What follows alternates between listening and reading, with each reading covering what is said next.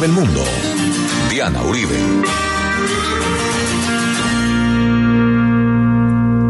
Buenas.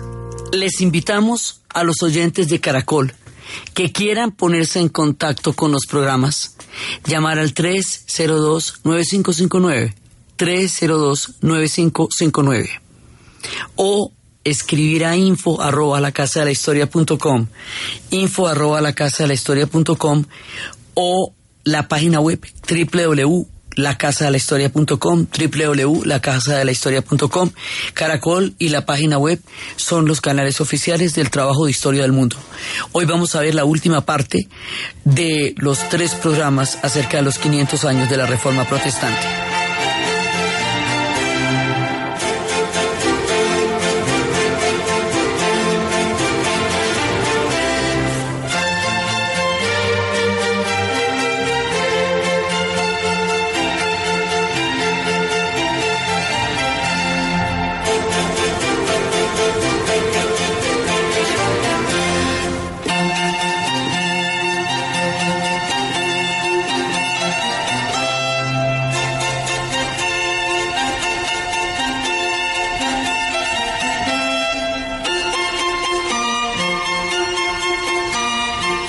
Pasada estábamos viendo la progresión entre los diferentes momentos de la reforma.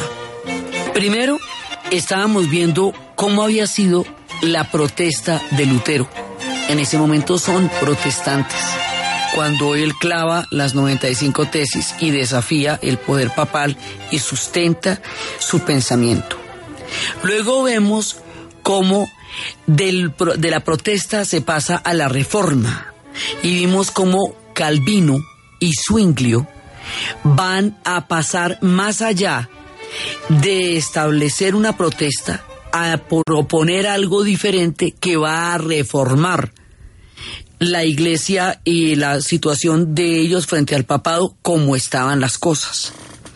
Luego vimos cómo Enrique VIII más allá de todos estos, eh, todas estas discusiones de fe y de, y de propuesta religiosa de culto, va a crear su propia iglesia y a separarse del papado para convertirse él en la cabeza de la iglesia, pero no por fe ni por algo tan profundo como había pasado en el caso de todos los anteriores, desde, desde Jan Hughes y desde Wycliffe y desde Knox, y no, no nada de eso, sino por un asunto de faldas con Ana Bolena, por divorciarse de Catalina de Aragón y casarse con Ana Bolena. Y cómo ahí se rompe la iglesia, porque empieza a aparecer una iglesia nueva que es la iglesia anglicana.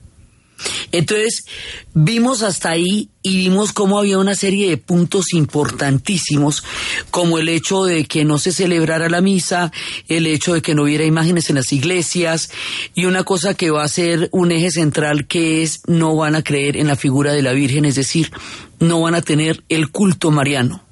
Y el culto mariano va a ser importantísimo en toda la tradición de la contrarreforma. Entonces, después de esto, vamos a ver, vimos que había una reacción de parte de Roma, pues porque ya han pasado muchas cosas, y la reacción contra la reforma se llama la contrarreforma. Y la contrarreforma es toda la propuesta de la Iglesia eh, desde, desde su propio punto de vista con respecto a lo que está pasando. Entonces ellos, los de Roma, le piden apoyo a España, el, la principal potencia, el imperio más grande de la época donde no se ocultaba el sol, y va a ser, digamos, como el adalid de la contrarreforma, y la contrarreforma genera una serie de diferentes aspectos. Por un lado, el culto mariano, el culto de la Virgen la Contrarreforma acepta algunos de los puntos como que haya una coherencia entre la vida de los papas y la espiritualidad que representan, como que haya una confesión, una espiritualidad mucho más manifiesta de parte de los miembros de la Iglesia, porque eso era parte de lo que sucedía, pero hay cosas en las cuales se va a diferenciar fundamentalmente. Se va a diferenciar en el culto de la Virgen, que lo va a ratificar a través de las velitas, se va a diferenciar además porque el culto de la Virgen, como ellos van a llegar por la vía de España a toda la América Latina, nosotros no tuvimos reforma, sino contrarreforma, porque aquí llegó fue España.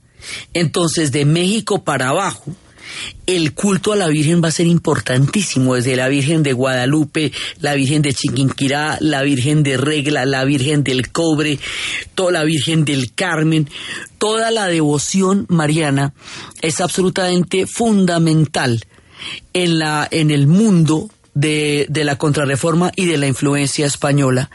Y también habíamos visto que es un, al sacar a la Virgen del culto protestante, la mujer perdió un lugar vinculada a la divinidad. Eso vamos a ver después que tiene una cantidad de problemas también allá.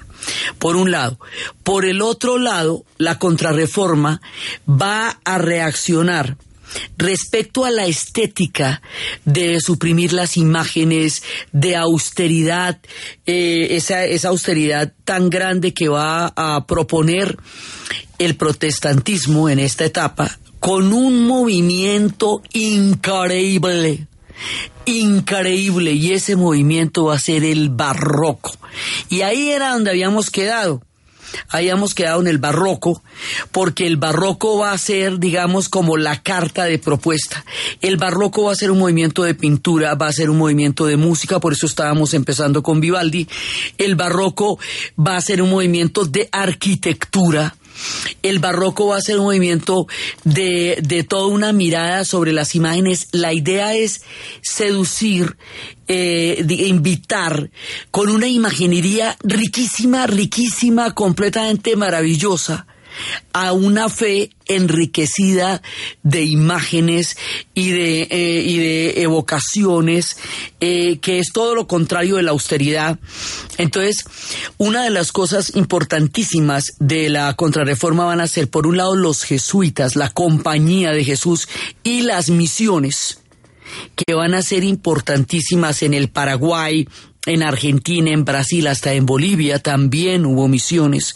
Y las misiones fueron encuentros en los cuales se dieron realmente dos mundos a través de la música, fueron de los encuentros amables en un proceso histórico que de amable no tuvo nada, que fue toda la conquista, pero en el caso de las misiones hubo momentos, hubo tiempos en que se dio una manera diferente de relacionarse el mundo indígena y el mundo europeo, casi excepcional en lo que habría de ser los grandes genocidios indígenas. Pero entonces, ahí están los jesuitas y también los capuchinos. Y en, la, en, en Viena, hay una, un lugar que se llama la cripta de los capuchinos. Ahí están enterrados todos los Augsburgo por una, por un pacto entre los Augsburgo y los capuchinos. Y eso tiene una estética de unas calaveras de metales, de bronce, llenas de flores y de hojas, en un, en un estado súper decorado que se parece también a lo que serían las, las estéticas del metal. Ahí hay un florecimiento sumamente adornado que muestra cómo los Augsburgo en sus tumbas son parte del barroco pero también la arquitectura barroca va a ser descomunal en Europa, va a ser fantástica en Viena y va a encontrar en Praga un pulso entre la arquitectura de la reforma, de donde vienen de Jan Hughes, y la arquitectura barroca que le va a dar a Praga esa deslumbrante belleza, porque la cogen las dos tendencias y cada uno lleva lo suyo de una manera maravillosa. Entonces, en el barroco, esto en Europa, y en Europa también están en ese momento los grandes pintores que van a ser Caravaggio, que va a ser Velázquez. O sea, esto es una época de un florecimiento impresionante. Zurbarán, Bernini, en Europa. En América esto va a ser impresionante porque en América va a ser Aleijadinho, en el Brasil, en Minas Gerais, el máximo exponente del barroco en las iglesias, van a ser el barroco mexicano, va a ser una cosa completamente maravillosa en todo sentido. O sea, México es una cultura que le rindió al barroco una tradición poderosísima. Nuestro mismo lenguaje es profuso en expresiones que son barrocas también. Cuba es una cultura que tiene mucha influencia del barroco. Entonces, el barroco va a ser, digamos, como una reacción artística y espiritual a la austeridad que propone el culto protestante. Y va a ser tan encantador el barroco y va a ser tan sensacional y va a ser tan importante y tan influyente en el arte que los mismos protestantes también lo incorporarán en la música. Y Bach, que nos ha acompañado desde el principio de esta serie, también nos lleva en su música influencias barrocas, porque el barroco va a partir en dos la historia del arte con una magnificencia que se ve desde el esplendor de Cracovia hasta las iglesias de Alejaillino, pasando por la maravilla de México, de Lima, eh, pasando por unos testimonios en la historia del arte verdaderamente maravillosos, tanto en la música, en la arquitectura, en el culto, en las imágenes, como en todo aquello que alude, invita y evoca el barroco.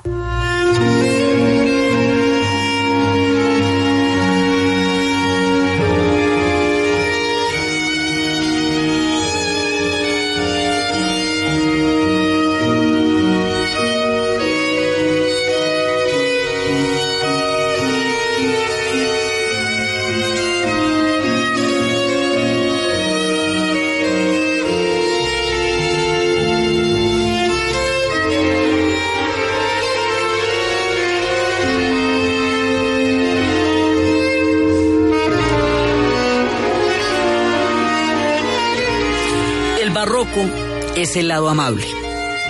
Digamos, la forma como va a contestar de una manera amable desde el arte. Pero esto no va a ser tan chévere en la parte que viene. Las guerras religiosas que se van a desatar a partir de esta ruptura, esto va a romper a Europa. Y cada uno de los países europeos va a tener una posición de un lado o del otro y cada uno de ellos se va a ver envuelto en una cantidad de guerras y de conflictos que van a durar mucho tiempo en Europa. Y eso también va a hacer que Inglaterra y Francia, que se vayan a ver tan involucradas en las guerras, demoren el proceso de colonización en lo que ellos llaman el Nuevo Mundo, porque nosotros existimos hace mucho tiempo. Y España hubiera llegado mucho antes, porque España no va a tener al interior de ella esta ruptura, sino que simplemente va a participar con Roma en la contrarreforma. Entonces, de esa manera, España no tiene estas pulsiones al interior de ella en América.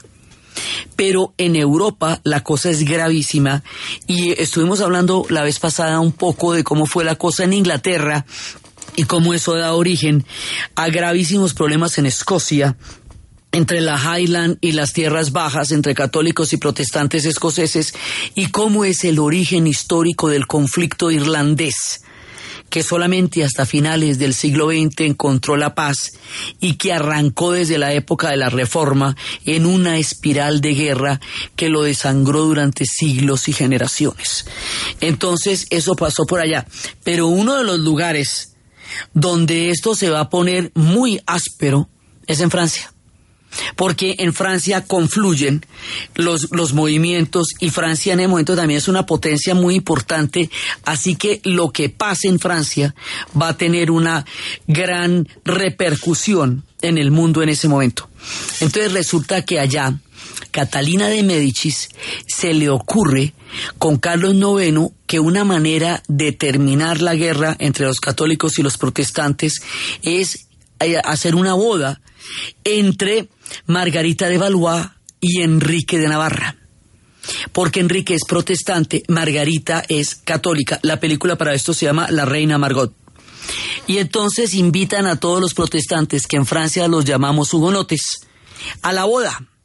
Y resulta que llegan todos los, los protestantes, pero llegan un montón, un montón, no, no, no, no, de protestantes, y van a estar allá en Francia, y van a estar completamente, digamos, han tomado la ciudad, y en un momento dado va a haber un atentado, digamos como no es no es un asesinato, pero sí es un atentado a Colignon, un personaje muy importante de los protestantes.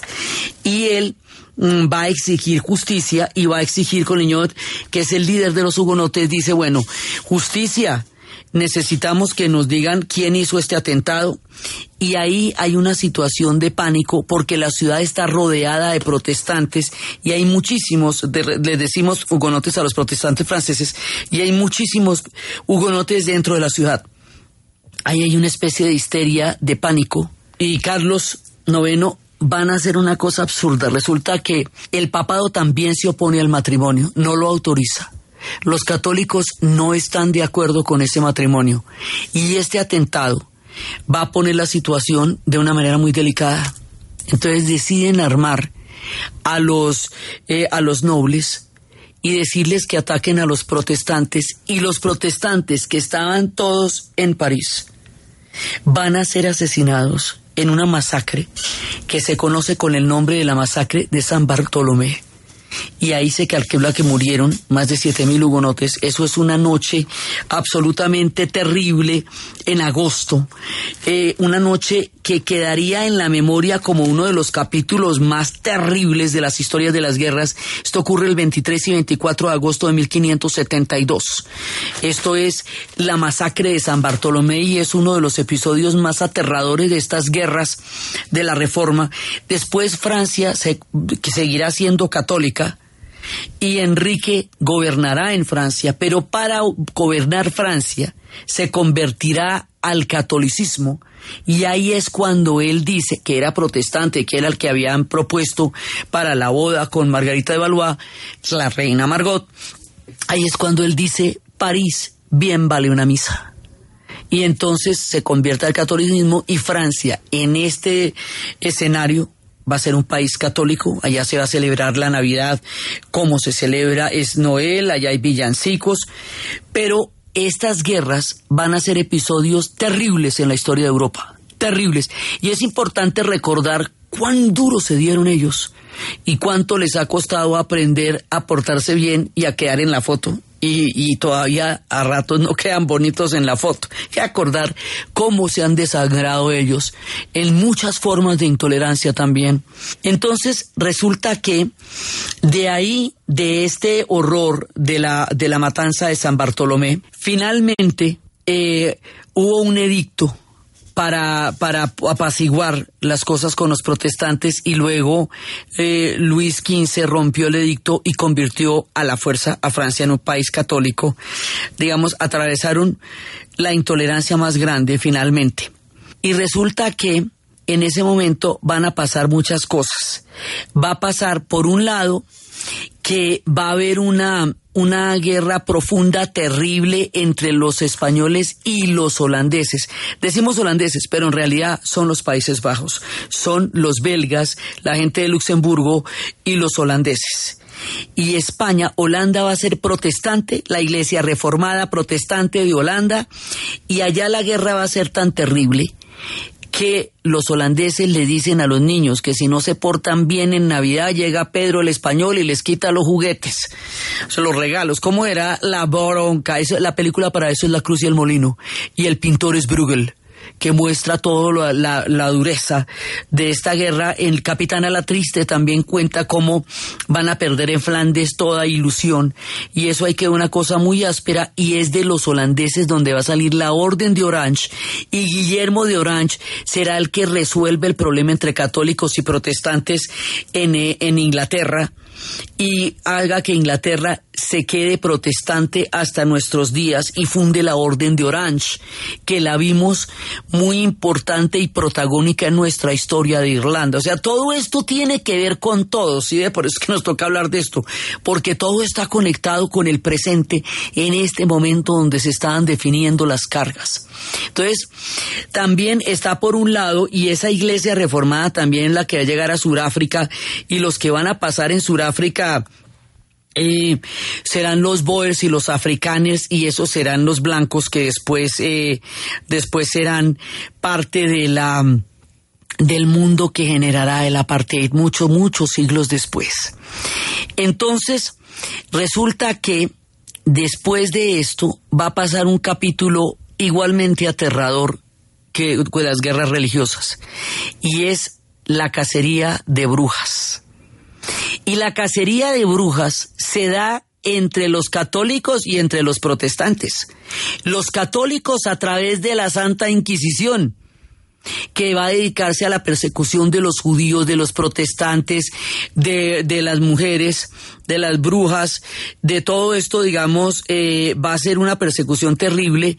La calcería de brujas va a desatar una guerra contra las mujeres en el siglo XVI y XVII. O sea, no tocaba ser mujer en estos países en esa época, porque era realmente peligroso porque cualquier cosa se consideraba brujería, el, conocimiento de las hierbas, empieza a salir la botánica y entonces empiezan a alejar a las mujeres del conocimiento de las plantas. Además, esto es una cosa paradójica, fíjese, porque no es en la Edad Media donde persiguen a las brujas. En la Edad Media se consideraba que las brujas no existían. Es en la modernidad. Cuando un libro eh, francés, de El Malefius Maleficum, El martillo de las brujas de Kramer y Springer en 1486, define el estereotipo de las brujas y empieza la persecución. Y tanto católicos como protestantes llevaron a muchas mujeres a la hoguera y en la Inquisición lo que pasaba era que se ponía una carta anónima acusando a alguien de brujería y no había sistema probatorio, como pasa hoy con las redes sociales, que cualquiera puede decir cualquier cosa del otro y no hay cómo probar lo que se dice. Y así simplemente la Inquisición llegaba por ellas y las mataba. Y en el lado de los protestantes hubo una persecución muy grande por, y una una manera en que todas las mujeres fueron, estaban en permanente peligro y en permanente situación, pero el lugar más duro donde se dio esa persecución, fuera de Escocia, porque la cosa en Escocia es verdaderamente aterradora. En Escocia va a ser uno de los puntos de cacería más grandes, fuera de Escocia va a ser en Salem, y en Salem va a ser un poco después, pero tanto en Escocia como en Salem la vida se volvió muy peligrosa por la histeria de la cacería de brujas.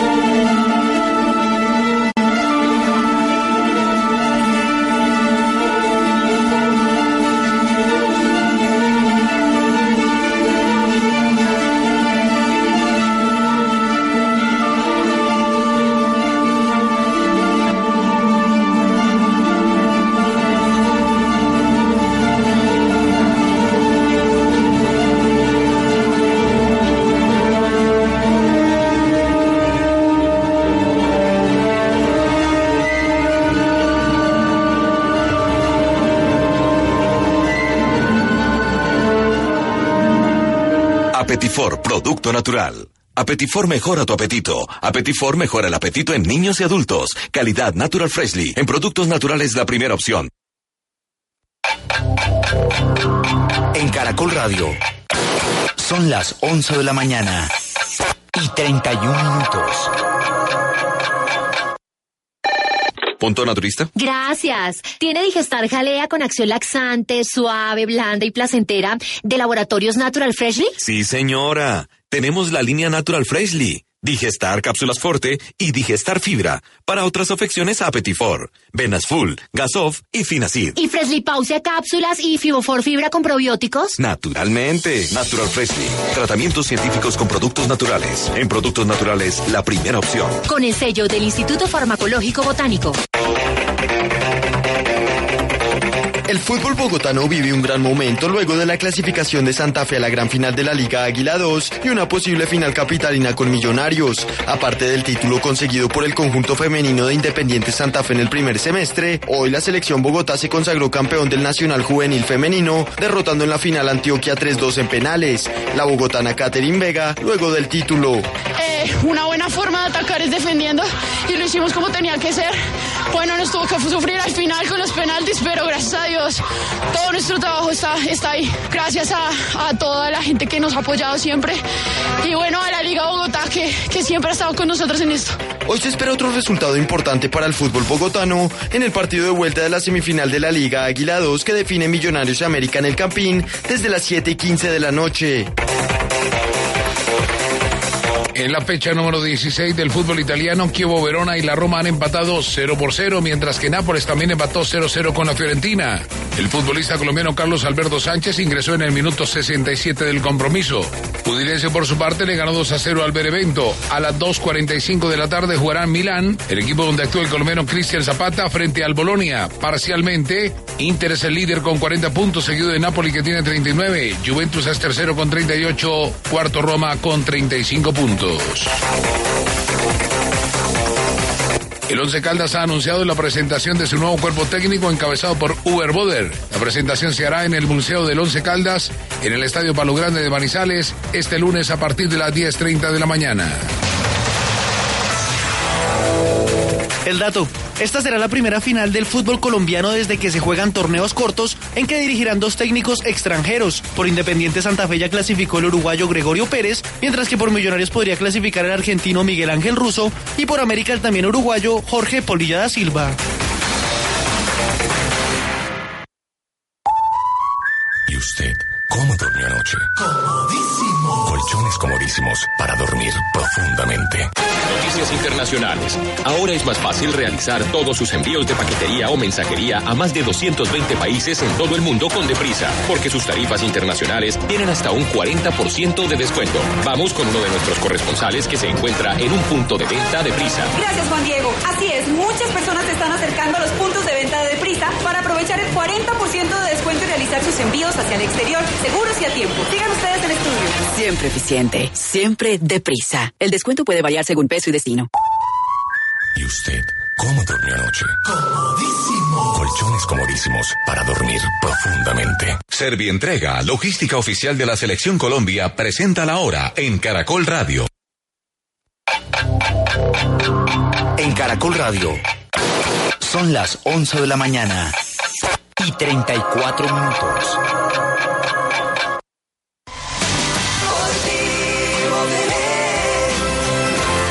Gracias Colombia por mover tanto amor con nosotros.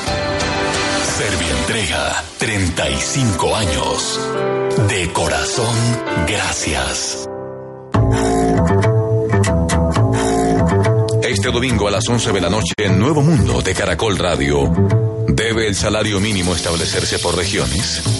¿Qué dicen los especialistas? Si el salario mínimo fuera la herramienta para dejar atrás la pobreza, pues lo más fácil sería aumentarlo a de una manera que la gente que gana pueda garantizar su subsistencia. Hablan los líderes sindicalistas. En 1984 en Colombia logró unificarse el salario mínimo rural con el urbano, porque evidentemente terminábamos haciendo una discriminación con el sector rural que era el más empobrecido. ¿Qué opinan los oyentes? Creo que es una propuesta muy eh, discriminatoria frente a algunas regiones que no son tan desarrolladas en el país. Departamentos como el del Chocó no tendrían ningún progreso. Nuevo Mundo Periodismo joven con sentido social. Dirige Norberto Vallejo. Caracol Radio. Más compañía.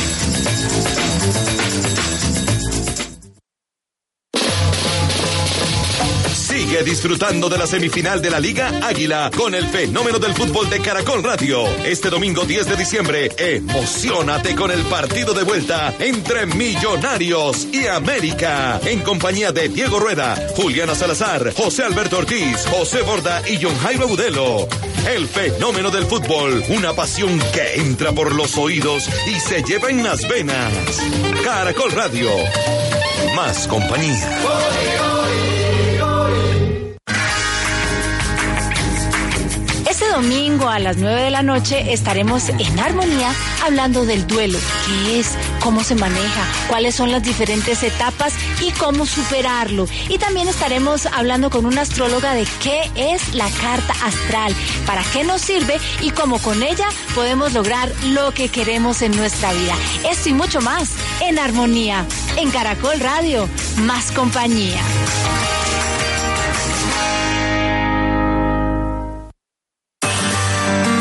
Historia del mundo de Caracol Radio. Con Diana Uribe.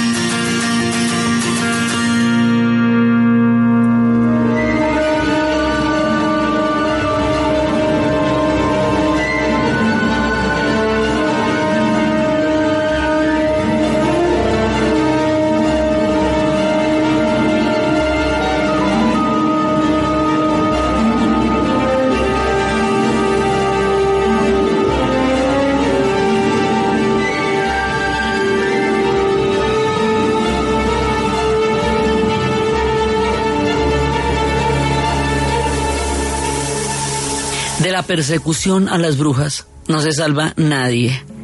Se habla de 40 mil víctimas. Hubo matanzas en todas partes. En España, hubo famosos juicios en Navarra, en Alemania. En un sitio donde fueron absolutamente terribles fue en Escocia, porque miren, en Escocia se consideraba que la mujer era propiedad del hombre. Entonces, si la mujer era bruja, el hombre era que se lo había autorizado.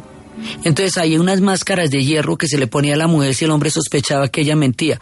Les estoy hablando del Museo de las Persecuciones de las Brujas en Edimburgo. O sea, esas son evidencias que ellos dan hoy día.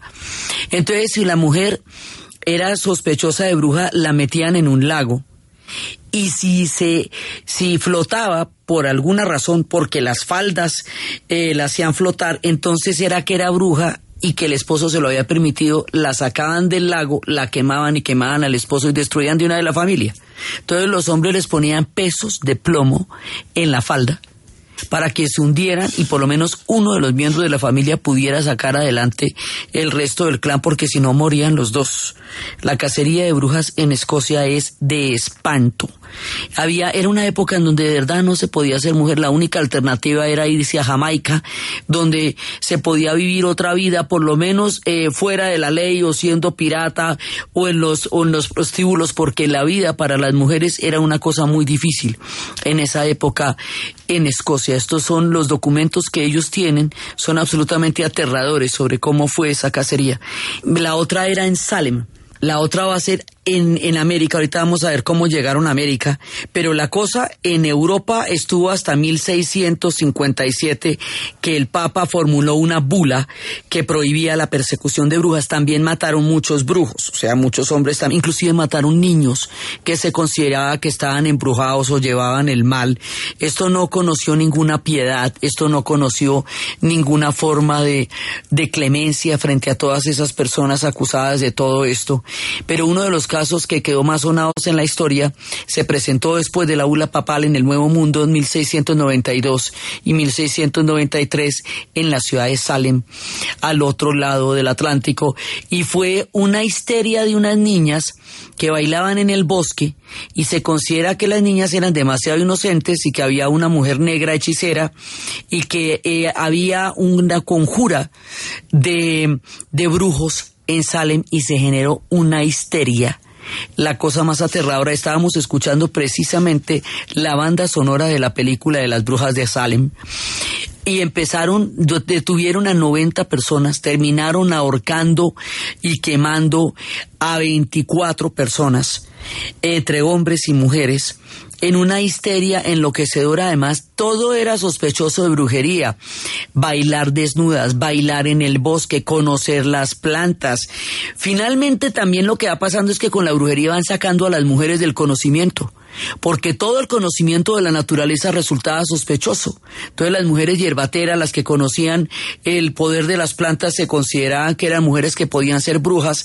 Entonces es un momento en que la situación de la mujer retrocede a lugares infinitamente aterradores la cacería de brujas es uno de los capítulos más terribles e inexplicables en la historia y en la histeria humana, en las dos cosas.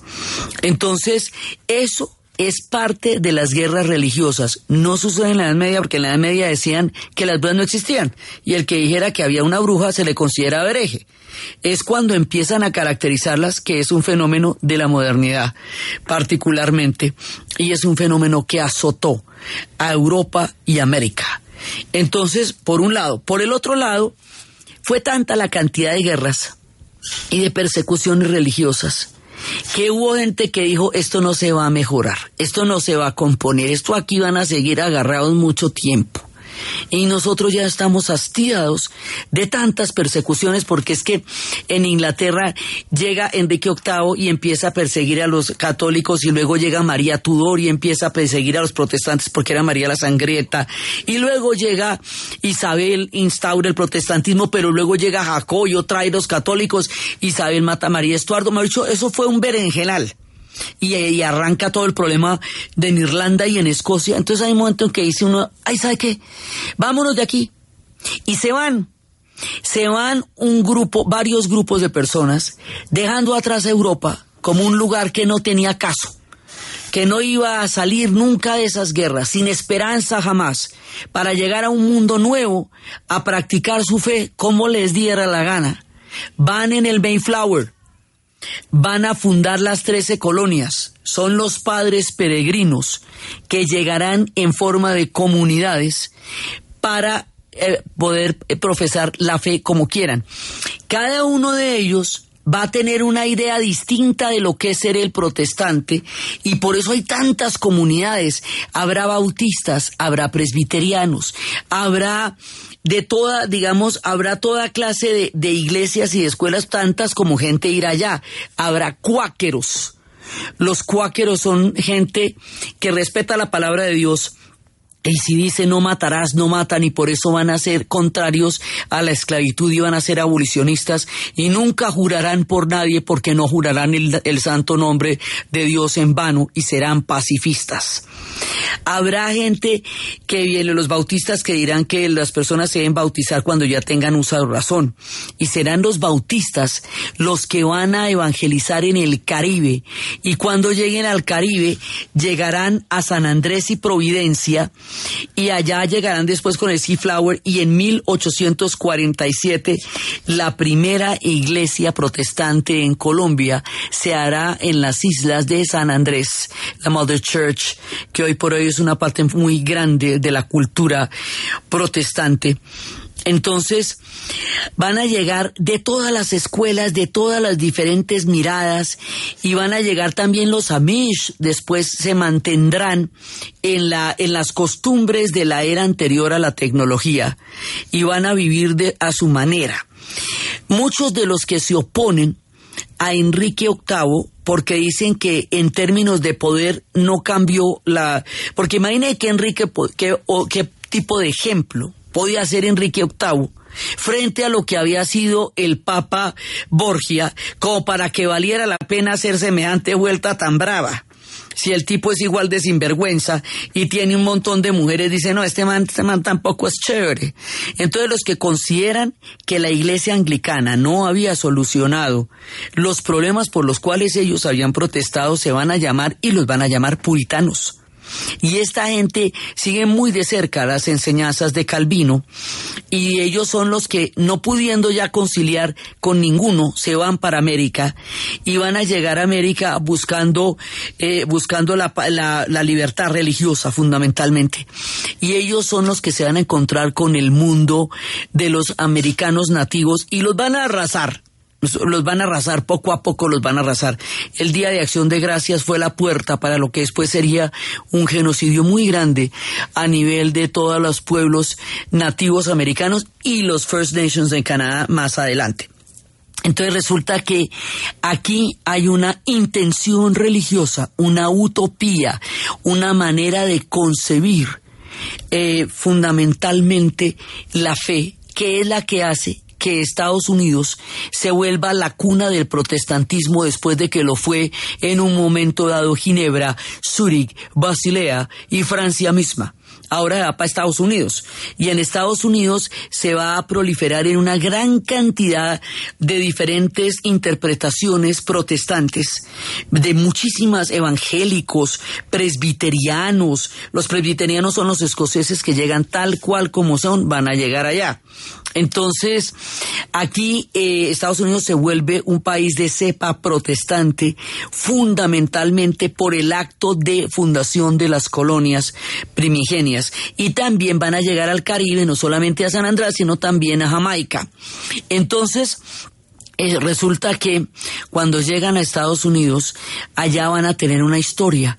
Y los bautistas son los que van a, evangelizar no solamente el Caribe, por lo cual muchísima gente en el Caribe es, es, bautista, sino que también muchos de ellos van a, evangelizar a las comunidades afro y las comunidades afrodescendientes, los, los que están llegando como esclavos, ni siquiera los descendientes, en los que los que están llegando como esclavos van a ser evangelizados en la fe protestante.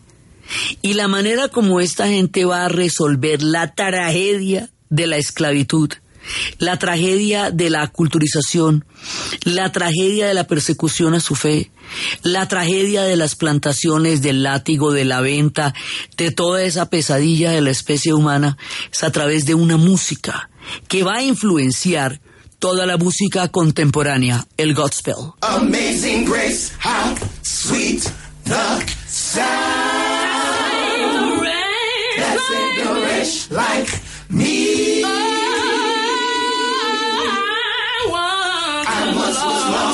but now, but now I'm fine. But now, was blind, but now I see. Oh, amazing grace, amazing grace. It was nothing but your amazing grace. Amazing grace. Yeah. Amazing You had grace. grace and on little on me. Amazing grace. And I'm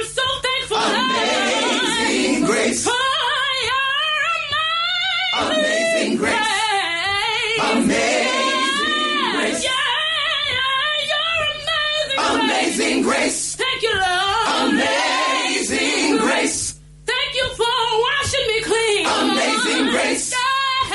Amazing grace. Amazing grace. Thank you, Jesus. Grace. amazing grace. Esta música va a ser una de las influencias más grandes en la música contemporánea, en el rock, en el pop, en el jazz, en todo, el gospel. Y el gospel después va a dar origen a una música popular a través de cantantes como Ray Charles y a través de cantantes como Nina Simone. Y después ellos van a llevar a un género musical gigantesco que va a ser el soul, donde encontraremos a Aretha Franklin y donde encontraremos gente absolutamente excepcional. Nina Simone nos canta un gospel con la magnificencia impresionante con que ella iluminó al mundo con su voz.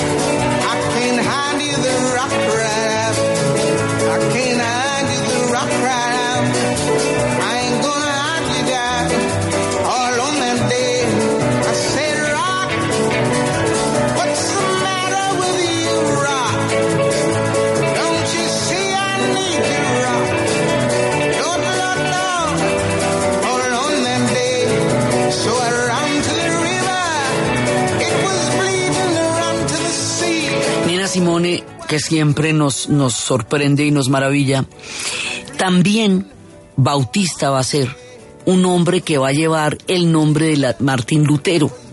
Se va a llamar Martin Luther King Jr., el reverendo Martin Luther King Jr., llamado así por Martín Lutero para que veamos la profunda influencia que ha tenido este proceso, va a ser el hombre que va a conducir al sur de los Estados Unidos a una tierra de justicia y de libertad porque él tiene un sueño, porque él tiene un sueño que dice que un día eh, sus hijos vivirán en un país donde serán juzgados no por el color de su piel, sino por el contenido de su espíritu. Un sueño donde los hijos de los antiguos esclavistas y donde los hijos de los esclavizados se puedan sentar juntos a la mesa de la libertad. Él tiene un sueño, él tiene un sueño de libertad. Martin Luther King, desde la no violencia, tomando las enseñanzas de Gandhi y el espíritu y la doctrina política de Henry D. Thoreau de la desobediencia civil, transformará con canciones, con gospel, con marchas, con discursos absolutamente inspirados, una situación de injusticia flagrante donde la mitad del país de los Estados Unidos, desde la línea Manson-Dixon hacia el sur, estaba sometido a un régimen de segregación institucional en donde se separaba todo, los colegios, los parques, los buses, todo, todo, todo estaba separado entre blancos y negros en detrimento de las comunidades negras, a las que se llamaba de color, y las comunidades blancas que tenían todos los derechos. Frente a una injusticia de un tamaño inarrable, en los estados del sur se va a levantar Martin Luther King en el espíritu de una mirada profunda, espiritual y una fuerza que va a transformar la historia de los Estados Unidos a partir del acto de Rose Park, de Rosa Park, quien se va a negar a ceder el puesto de un bus segregado, hastiada ya de tanta discriminación y de tanto racismo. Entonces, todo esto son los protestantes en América, los protestantes en todo el continente, digamos, en América y en el Caribe. Entonces, digamos, eh, en América Latina, el tema pues es español y es la contrarreforma, porque esto divide el mundo y la gente va a quedar católica o protestante. Y si se es católico o si se es protestante, depende estrictamente de cuál fue el imperio que lo colonizó a usted. Entonces la gente que quedó bajo la colonización de los Estados Unidos quedó protestante, bajo la colonización holandesa quedó protestante. Los que quedaron bajo la colonización francesa quedaron católicos, como es el caso de los quebecois, de Quebec que vimos en la historia del Canadá.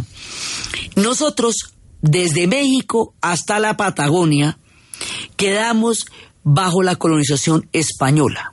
Entonces a nosotros nos tocó la contrarreforma, nos tocaron los jesuitas, nos tocó el barroco, el culto a la Virgen, nos, nos tocó esta versión del mundo que nosotros conocemos. Entonces, estas historias a nosotros no nos rompieron por dentro y no nos llegaron de una manera masiva porque eso dependía de cuál era el imperio que le tocara a usted. Es casi que un azar histórico. Entonces, eh, en Colombia hay pueblos protestantes que van a llegar, particularmente también después de la Constitución de 1991, que abre un espectro de libertad de cultos que no existía antes de la Constitución de 1886. Pero fundamentalmente la decisión histórica, una vez que se presentó la independencia, era cuál iba a ser el idioma que se iba hablar en el nuevo continente independiente, dijeron el español, porque hay tantas lenguas que ponerse de acuerdo en esas lenguas hubiera sido muy difícil. Si es difícil en español, imagínate con toda esa variedad. ¿Y cuál va a ser la religión? Y dijeron, pues católica, porque pues la mayoría de estos pueblos son católicos. Entonces a nosotros nos tocó la versión de la contrarreforma. Mientras tanto, el protestantismo fue moldeando el mundo en una gran medida, porque Inglaterra se va a volver un gran imperio. Entonces se habla también a partir de la teoría de la predestinación de la ética protestante. Entonces la ética protestante se liga a la prosperidad. Era lo que Max Weber decía, que la ética protestante era la que explicaba la prosperidad de los países que optaron por, eh, por esa línea religiosa, porque el trabajo se consideraba un elemento de predestinación y la prosperidad se consideraba un signo de la predestinación de acuerdo con la teoría de Calvino. Entonces, por eso se, se unen estos elementos de la ética protestante con la prosperidad, sobre todo alrededor de un pueblo que sería un gran imperio como Inglaterra y otro que serían los Estados Unidos. Así, un poco de prisa porque esto es muchísimo más profundo y complejo como se podrían imaginar.